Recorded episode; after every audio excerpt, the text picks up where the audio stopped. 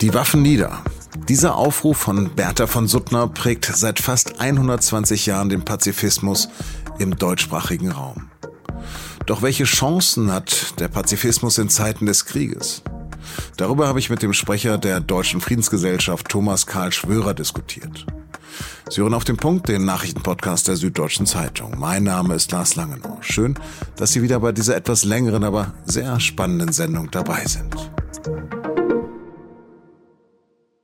Bertha von Suttner hat vor mehr als 100 Jahren den Friedensnobelpreis bekommen, als erste Frau überhaupt. Unter anderem für ihren berühmtesten Roman, den sie 1889 veröffentlicht hat, die Waffen nieder.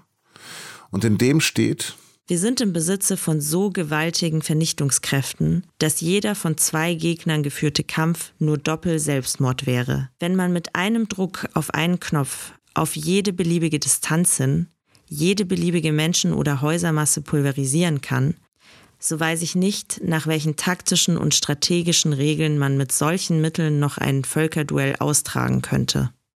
1914, kurz vor dem Ersten Weltkrieg, ist Suttner dann gestorben. Ihre letzten Worte sollen gewesen sein, die Waffen nieder. Sag es vielen, vielen. Doch es waren zu wenige, denn kurz darauf begann das große Massensterben in Europa, bald potenziert im Zweiten Weltkrieg. Danach standen sich Kapitalismus und Kommunismus in zwei Blöcken gegenüber. Doch auch der Kalte Krieg wurde mit Stellvertreterkriegen von Korea über Vietnam bis Afghanistan und in zahllosen Bürgerkriegen mehrfach heiß. Und nein, der aktuelle Krieg ist nicht der erste Krieg in Europa seit 1945, erinnert sei an den Zerfall von Jugoslawien. Trotzdem ist Putins Angriffskrieg anders. Er ist eine unmittelbare Bedrohung und stellt so viele Gewissheiten auf den Kopf. Aber was sind die Alternativen zum militärischen Schutz? Darüber habe ich mit Thomas Karl Schwörer am Telefon gesprochen. Der Verleger ist seit 2006 Bundessprecher der Deutschen Friedensgesellschaft Vereinigte Kriegsgegnerinnen. Das ist die traditionsreichste deutsche Friedensbewegung mit etwa 3500 Mitgliedern mit jüngst steigender Tendenz. Gegründet wurde sie bereits 1892 unter anderem von Bertha von Suttner. Sofort nach Beginn hat die DFGVK den Angriffskrieg verurteilt und die bislang größten Friedensdemonstrationen in Deutschland mitorganisiert. Herr Schwörer, sind Pazifisten alles wirklichkeitsfremde Spinner? Nein, es gibt gute Gründe zu sagen, dass der politische Pazifismus äh, realistischer ist als die sogenannte Realpolitik.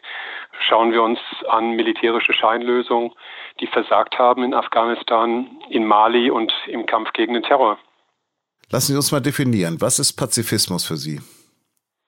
Politischer Pazifismus ist äh, der Verzicht auf das Instrument des Krieges, weil jeder Krieg ein Verbrechen ist. Es ist das Bestreben, Konflikte gewaltfrei zu lösen und möglichst im Wege der Prävention. Prävention ist bekanntlich die beste Therapie. Es gibt immer wieder Fälle, äh, wo auch wo eine Prävention deutlich äh, finanzielle Mittel gespart hätte im Vergleich zu den Kriegen, die wegen versäumter Prävention dann stattgefunden haben. Welche Einschränkungen haben Sie denn? Ich habe keine Einschränkungen.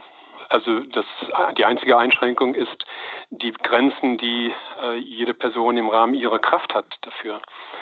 Aber schauen Sie sich an, beispielsweise in der Ukraine. Es gibt Berichte immer wieder von Menschen, die in der Ukraine Zivilwiderstand leisten, indem sie ohne Waffen sich vor russische Panzer stellen und die russischen Soldaten das respektieren. In meiner Vorstellung will man mit einer pazifistischen Grundhaltung in seinem Leiden dem Aggressor seine moralische Verwerflichkeit zeigen. Nur, was ist, wenn das den nicht kümmert?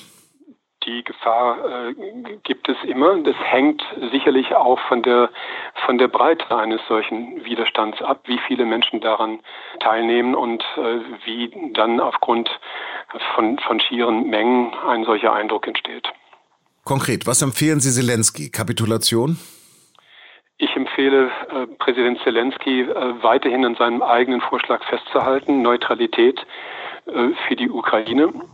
Ich äh, empfehle ihn weiterhin dazu aufzurufen, dass der Westen alles tut, was er tun kann, um diesen Krieg zu beenden. Dazu zählen richtigerweise Sanktionen. Es würde auch ein Öl- und Gasembargo dazu zählen, weil ein solches Embargo deutlich schneller wirkt als Waffenlieferungen. Waffenlieferungen äh, ziehen einen Krieg in die Länge und sorgen, also durch, dadurch entstehen mehr Tote und der Krieg wird immer brutaler.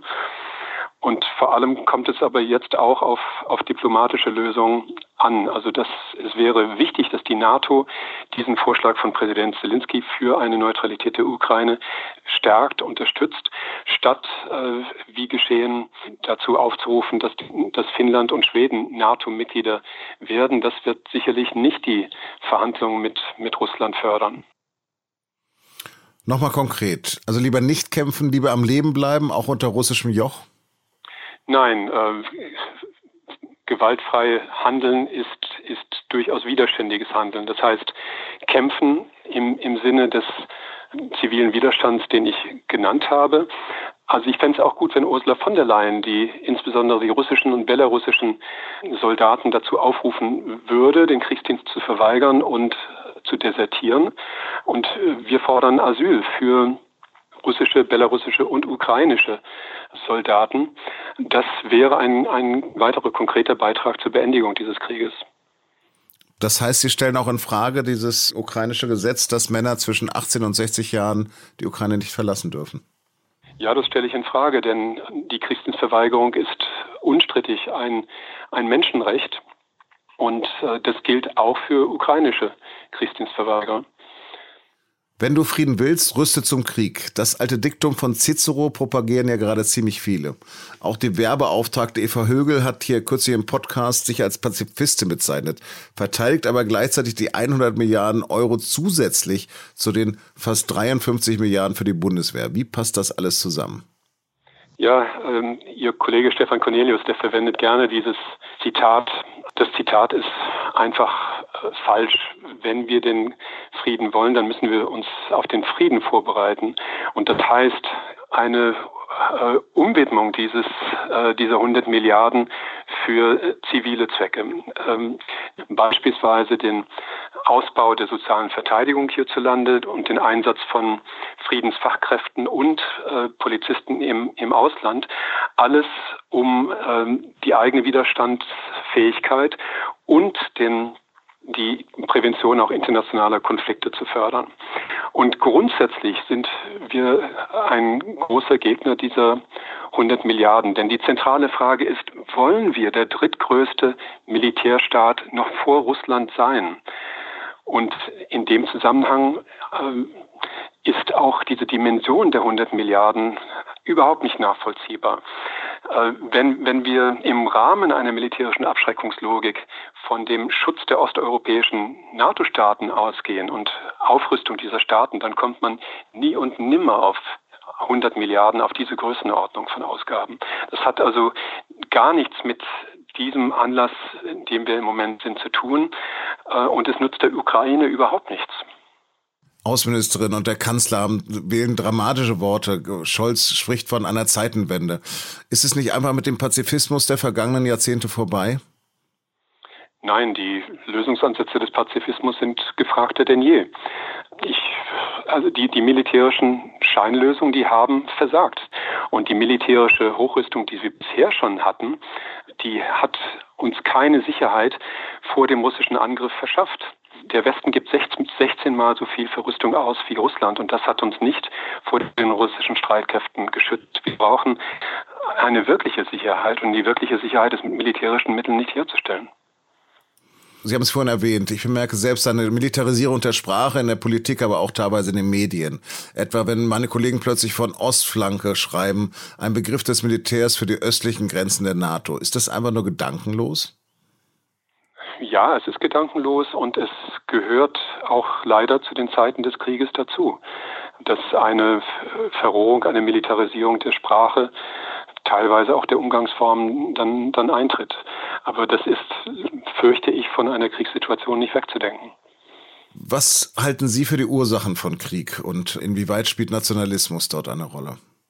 Nationalismus spielt eine Riesenrolle. Schauen wir uns Präsident Putin an, der ganz offenkundig ein, ein großer Nationalist vor dem Herrn ist.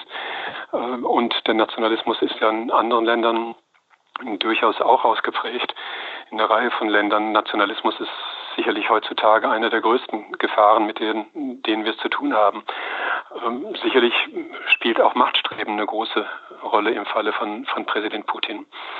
Aber ich könnte mir trotzdem vorstellen, dass es eine Verhandlungslösung selbst mit ihm gibt, entlang der Linien, die ich skizziert habe. Und es muss sie geben, denn es gibt leider keine Alternative dazu, auch mit Putin zu verhandeln. Da kommen wir nicht dran vorbei. Herr Schwörer, äh, eine hypothetische Frage, aber gestern war so vieles hypothetisch, dass heute Realität ist. Wie nah, glauben Sie, ist der Dritte Weltkrieg? Also ich glaube nicht, dass er nah ist, weil ich glaube, dass Putin seine äh, Drohung, Atomwaffen einzusetzen, dass er davon nicht Gebrauch macht. Aber diese Atomkriegsgefahr, die uns jetzt deutlicher geworden ist, die ist ein deutliches Signal, dass wir uns auf den Weg zum Atomwaffenverbotsvertrag äh, der Vereinten Nationen machen müssen und dass wir dringend Verhandlungen darüber und generell über Abrüstung brauchen. Schauen wir uns an Mittelstreckenraketen, wie sie stationiert sind bereits jetzt in Europa. Die haben eine Vorwarnzeit von circa drei Minuten, das heißt von Abschuss bis zum Einschlagen im Ziel. Äh, so ein, ein Abschuss ist dann gar nicht mehr aufzuhalten. Das zeigt, wie dringend und, und von der Sache her geboten Abrüstungsverhandlungen wären. Und der Kalte Krieg hat gezeigt, solche Verhandlungen können auch ein kleiner Schritt in Richtung Vertrauen schaffen. Die Ostertage sind traditionell die Zeit der Friedensmärsche, die vergangenen Jahrzehnten mit immer weniger Teilnehmern. Wie viele Menschen erwarten Sie jetzt? Ich erwarte mehr äh, Teilnehmerinnen an, an den Ostermärschen als in der Vergangenheit, auch weil die Friedensbewegung sehr klar diesen Angriffskrieg auf die Ukraine äh, verurteilt hat und weiterhin verurteilt und weil wir eine äh, Bündnisbreite mit den erwähnten Großdemonstrationen erreicht haben, äh, die wir so lange nicht mehr hatten mit Umweltgruppen, mit Kirchen und Gewerkschaften. Ich glaube, dass das auch die Ostermärsche positiv beflügeln wird und ich halte es für ausgesprochen wichtig, dass die Teilnahme äh, daran möglichst groß ist. Ich glaube auch, dass eine zunehmende Anzahl von Menschen ähm, aufgebracht sind wegen äh, dieses dieser 100 Milliarden wegen der Aussicht, dass Deutschland drittgrößter Militärstaat wird und eine zunehmende Anzahl von Menschen möchte sich das nicht gefallen lassen. Die Ostermärsche sind eine sehr gute Gelegenheit, das zum Ausdruck zu bringen. Herr Schwörer, ich danke Ihnen für das Gespräch. Ich danke Ihnen, Herr Langenau. Beginnen wir mit einer Nachricht, die in normalen Zeiten vielleicht noch nicht einmal eine Meldung wäre. Jens Stoltenberg lässt sich in die Pflicht nehmen und verlängert als NATO-Generalsekretär um ein Jahr. Eigentlich hätte der 63-jährige Stoltenberg in einem halben Jahr Chef der norwegischen Zentralbank werden sollen. Dass er jetzt als NATO-Chef verlängert, zeigt, wie ernst die aktuelle Lage und das aggressive Agieren Russlands eingeschätzt wird. Ganz aktuell hat das Militärbündnis außerdem die Fähigkeit zur Abwehr von chemischen, biologischen und atomaren Bedrohungen aktiviert, den sogenannten ABC-Waffen. In Deutschland sollen alle Bürgerinnen und Bürger entlastet werden, und zwar mit einer einmaligen sogenannten Energiepauschale. Das hat die Bundesregierung beschlossen. Zudem sollen für drei Monate die Energie- und Spritpreise gesenkt werden und der öffentliche Personennahverkehr wird günstiger. Weiterhin werde man schnellstmöglich für jedes Kind einen Einmalbonus in Höhe von 100 Euro auszahlen zur Abfederung besonderer Härten für Familien, wie es heißt. Empfänger von Sozialleistungen bekommen eine weitere Einmalzahlung von 200 Euro.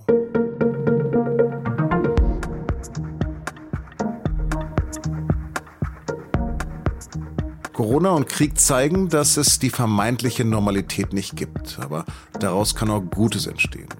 Was, das lesen Sie im Magazin, das der SZ traditionell am Freitag beiliegt oder bereits ab 19 Uhr mit einem Digitalabo.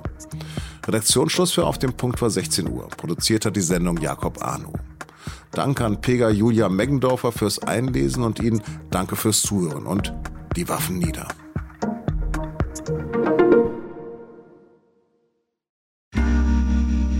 Werbung Viele von euch haben bestimmt schon für ihre Zukunft vorgesorgt. Und das ist auch gut so. Aber das heißt ja nicht, dass man nicht auch später noch einen Vorsorgeturbo zünden kann. Schaut euch dazu gerne einmal den Schatzbrief der Allianz genauer an, denn dort könnt ihr eine einmalige Zahlung leisten und euch anschließend eine lebenslange monatliche Zusatzrente sichern. Alle Infos findet ihr auf allianz.de slash dein Leben.